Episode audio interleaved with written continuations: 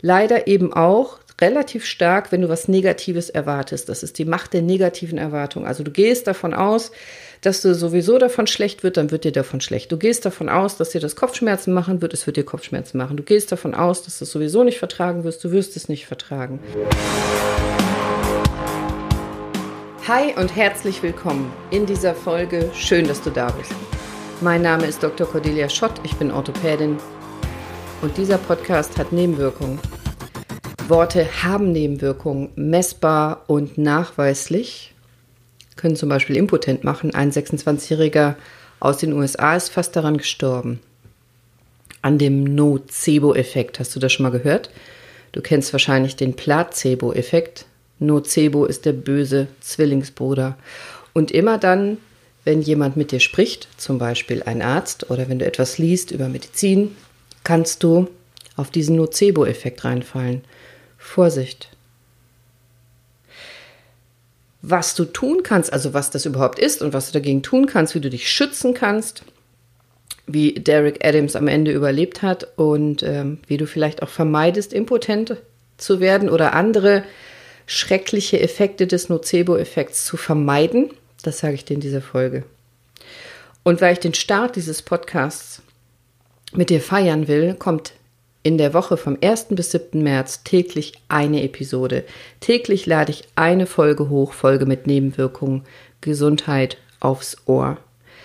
Nebenwirkung Gesundheit hoffe ich. Und es gibt ein Gewinnspiel. Wie du daran teilnehmen kannst, das sage ich dir am Ende der Folge. Aber jetzt erstmal zurück zu Derek Adams. 26 Jahre alt, eigentlich gesund, lebt in Mississippi, aber hat Depressionen. Der Mann leidet unter Depressionen, leider. Und hat gerade einen schrecklichen Streit mit seiner Freundin, ihm geht sehr schlecht. Und sieht dann eine Werbung, dass ähm, die Uni Mississippi gerade eine Studie plant, eine Studie aufsetzt, wo Antidepressiva getestet werden sollen, wo die Tablette getestet werden soll. Und im Rahmen dieser Studie kann er das Medikament umsonst bekommen. Hat er die gute Idee, tatsächlich eine gute Idee, bewirbt sich dort, wird auch genommen und bekommt Tabletten. In der guten Studie ist das so, hier auch, es gibt zwei Gruppen. Die Patienten, wir nennen sie dann Probanden, wenn es Studienteilnehmer sind. Also die Menschen werden in zwei Gruppen eingeteilt. Die eine Gruppe bekommt das Medikament und die andere Gruppe bekommt ein Placebo. Also eine Tablette, die idealerweise genauso aussieht, genauso verpackt ist, aber keinen Wirkstoff enthält. Wenn man so eine Studie gut macht, dann weiß niemand, in welcher Gruppe der Proband gerade ist. Also weder der Patient weiß, ob er den Wirkstoff bekommt oder ein, eine Tablette ohne Wirkstoff, noch derjenige, der ihm die Tablette gibt, der soll es auch nicht wissen, damit er genau solche Effekte ausschließen kann, also die Beeinflussung durch den Arzt. So, unser Derek war in der Gruppe, wir wissen nicht in welcher, nahm die Tabletten und es ging ihm tatsächlich besser. Die Depressionen wurden besser. Er wurde gesünder, bis zu dem Tag, wo er einen ganz fürchterlichen Streit mit seiner Freundin hatte und er beschloss, sich umzubringen und einen Schlussstrich ziehen wollte. Und er wollte sich umbringen mit den Medikamenten. Er hat in der Packung nachgeschaut, da waren noch 29 Tabletten drin in so einer Monatspackung und hat die alle auf einmal geschluckt. Wollte sich mit den Tabletten töten. Und das hat auch fast funktioniert. Der trübte eine, wird bewusstlos, er hatte einen massiven Blutdruckabfall. Gott sei Dank wurde er gefunden, wurde ins Krankenhaus in die Notaufnahme gebracht. Da haben die Ärzte versucht, ihm das Leben zu retten mit Infusionen, Medikamenten und so weiter. Und was man macht als Arzt, man guckt natürlich, was man an Informationen über diesen Patienten kriegt. Und er war registriert und man fand eben heraus, dass er auch an dieser Studie teilnahm mit den Antidepressiva und fand auch heraus, dass er in der Gruppe war ohne Wirkstoff. Das heißt, die Tabletten, die er geschluckt hatte, die Kapseln, die enthielten überhaupt gar keinen Wirkstoff. Wahnsinn, oder? Als unser Derek davon erfuhr, verschwanden die Symptome auch wieder. Und es ging ihm relativ zügig besser und er konnte entlassen werden. Das ist die Macht des Nocebos. Ich finde es wahnsinnig beeindruckend. Also ich habe in den 90ern Medizin studiert, da war noch keine Rede davon, wie Worte wirken. Also wie Medikamente wirken, wie Operationen wirken, etc. pp, Umweltgifte, aber die Macht der Worte, das ist aus meiner Sicht ein völlig unterschätztes Thema, viel zu lang gewesen und langsam kommen wir ein bisschen dahin. Und wir reden jetzt nicht von, von Leuten, die leicht psychisch beeinflussbar sind oder von Esoterik oder sowas, sondern das ist tatsächlich messbar. Es gibt eine Menge interessanter Studien zu diesem Thema was mit dir passiert, wenn ein Arzt was zu dir sagt. Es gibt wirklich viele interessante Studienergebnisse dazu, wie zum Beispiel ein Arzt, aber natürlich auch andere Leute deinen Körper tatsächlich beeinflussen können durch Worte. Du kennst das selber bestimmt. Wenn du an jemanden denkst, für den du schwärmst, in den du total verknallt bist, dann wird wahrscheinlich dein Blutdruck steigen, du kriegst rote Wangen und so Schmetterlinge im Bauch. Oder andersrum, wenn du an eine schreckliche Prüfung denkst oder eine irgend ganz furchtbar peinliche Situation, dann wirst du auch in deinem Körper Effekte auslösen wie Übelkeit, äh, Zittern, Nervosität. Das ist dann einfach nur die Macht des Gedankens. Alleine dadurch, dass du was denkst, zum Beispiel an eine Prüfungssituation, schüttet dein Körper schon bestimmte Hormone aus, dass es dir zum Beispiel schlechter geht und du Durchfall bekommst. Wer kennt das nicht, Durchfall vor einer schwierigen Prüfung, vor einer aufregenden Situation im Bewerbungsgespräch oder sowas. Dass es sogar impotent machen kann, hat eine interessante Studie aus Frankfurt an der Oder ergeben. Die finde ich super spannend, weil sie so einfach und so genial gemacht ist. Es geht um einen Beta-Blocker. Das ist eine Tablette, die den Blutdruck senkt. Und wir Ärzte wissen, dass sie die Nebenwirkung haben kann, eine gefürchtete Nebenwirkung, Impotenz. Und jetzt wird's spannend.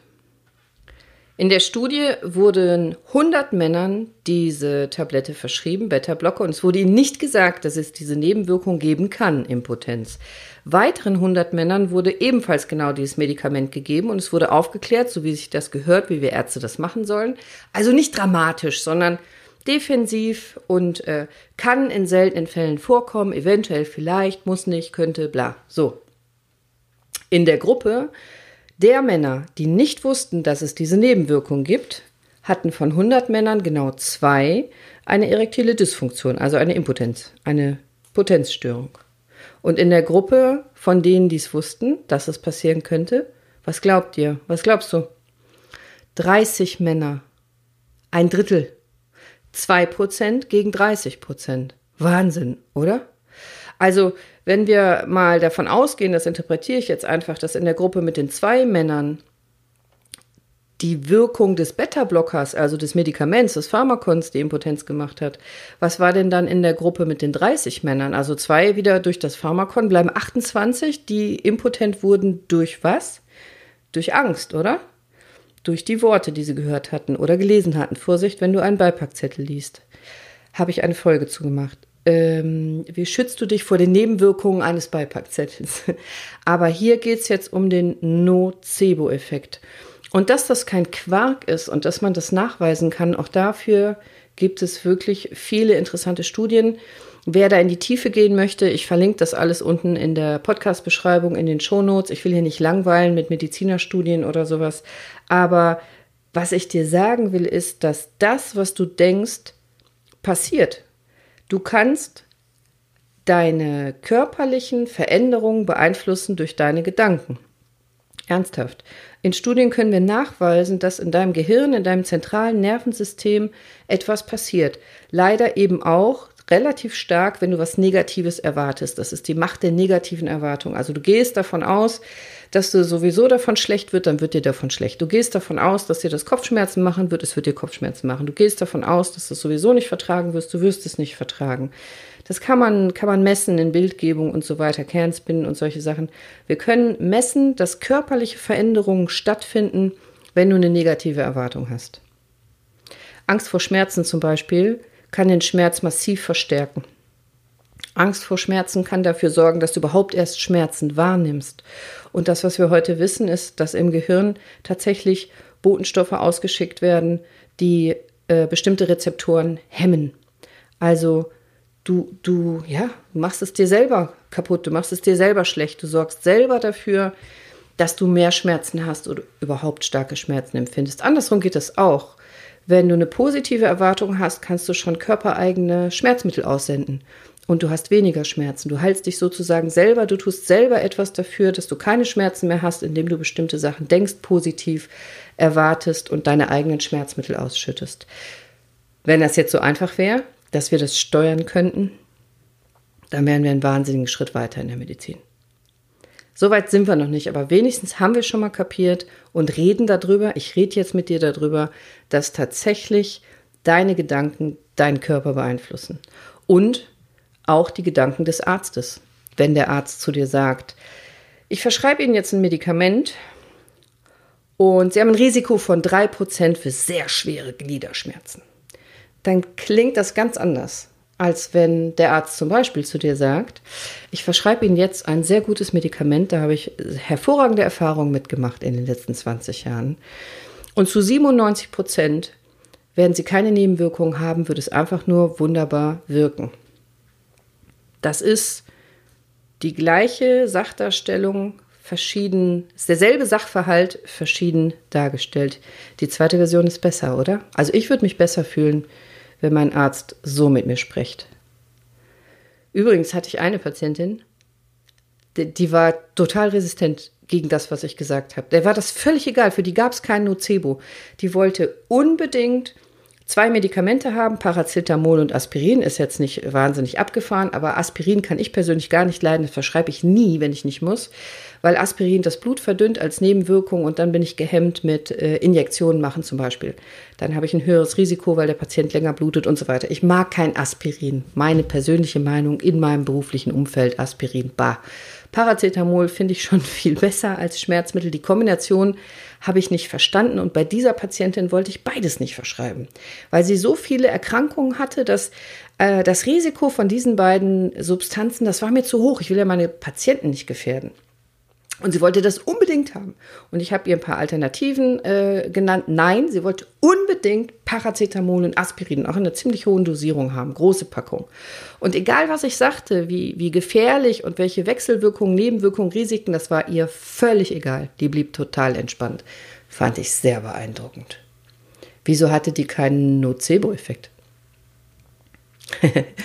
und dann habe ich sie gefragt. Er sagt, egal wie, wie, schrecklich die Risiken sind, die ich Ihnen aufzähle, warum bleiben Sie so locker? Und dann sagte sie, na ja, ich werde es sowieso nicht nehmen.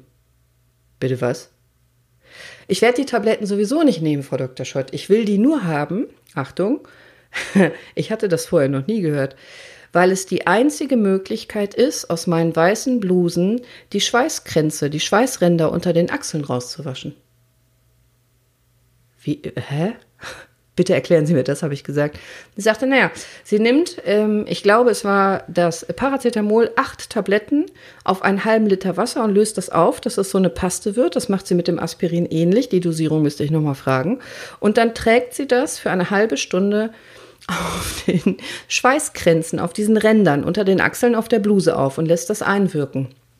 Und dann wäscht sie die Blusen ganz normal und sie schwört, dass es besser und effektiver ist als jedes Bleichmittel, Waschmittel oder sonstige Zauberei aus Druckerie und Discounter. Fand ich sehr beeindruckend. Habe ich recherchiert äh, bei fragmuti.de und so, das scheint zu stimmen. Ich habe mit einer Apothekerin gesprochen. Es scheint tatsächlich sinnvoll zu funktionieren. Äh, wen das interessiert, kann mir gerne auf Instagram schreiben, dann erkläre ich ihm, wie das chemisch funktioniert. Ja, ich habe sie verschrieben. Ich habe auch weiße Blusen. Ich weiß, was sie meint. Okay. Und jetzt komme ich zu meinem versprochenen Gewinnspiel.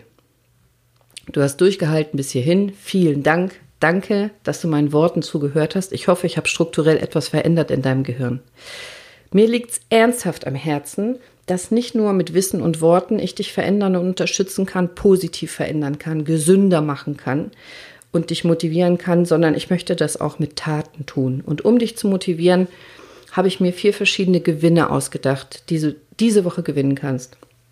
Das ist als erster Platz eine ganze Stunde Videocall mit mir oder Telefonat oder auch, wenn du willst, persönliche Vorstellung bei mir in der Praxis. Aber nicht, wie es normalerweise in der Arztpraxis ist, dass ich dich da normal berate, untersuche, sondern das ist was anderes.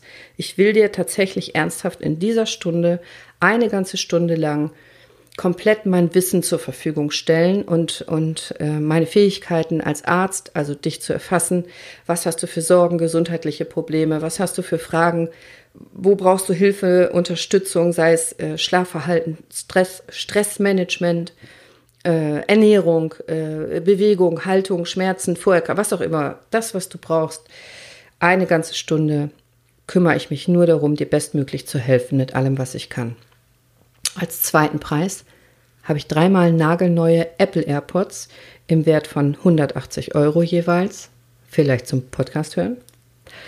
Und als dritten Preis fünfmal ein handverlesenes Sportpaket. Das habe ich selber zusammengestellt. Als Ende aller Ausreden. Das geht auch im Homeoffice. Jeder, der einen Fußboden hat, kann damit Sport machen. Und fünfmal ein liebevolles Relax-Geschenkbox-Paket für Körper, Seele, Geist. Also zum Runterkommen, meditieren, entspannen. So kannst du mitmachen. Abonniere diesen Podcast. Hinterlass mir eine ehrliche Bewertung mit deinem Namen schriftlich bei iTunes und erstell davon einen Screenshot deiner Bewertung, schick mir den auf Instagram oder per Mail. Wenn du zweimal in den Lostop willst, dann teile meinen Podcast in deiner Instagram-Story und markiere mich da drauf. Ich freue mich, dass du dabei bist. Viel Glück! Ich wünsche dir ganz, ganz viel Erfolg, insbesondere beim Schutz vor dem Nocebo-Effekt. Nutz den Placebo-Effekt für dich. Red dir selber ein, was gut an dir ist und besser wird und was dein Körper alles Tolles kann. Nutz es. Sei bewusst, sei mindful, wie ich das immer nenne. Sei stärker als der Nocebo-Effekt. Ich wünsche dir noch einen großartigen Tag. Mach das Beste draus. Bleib gesund. Deine Cordelia. Ciao.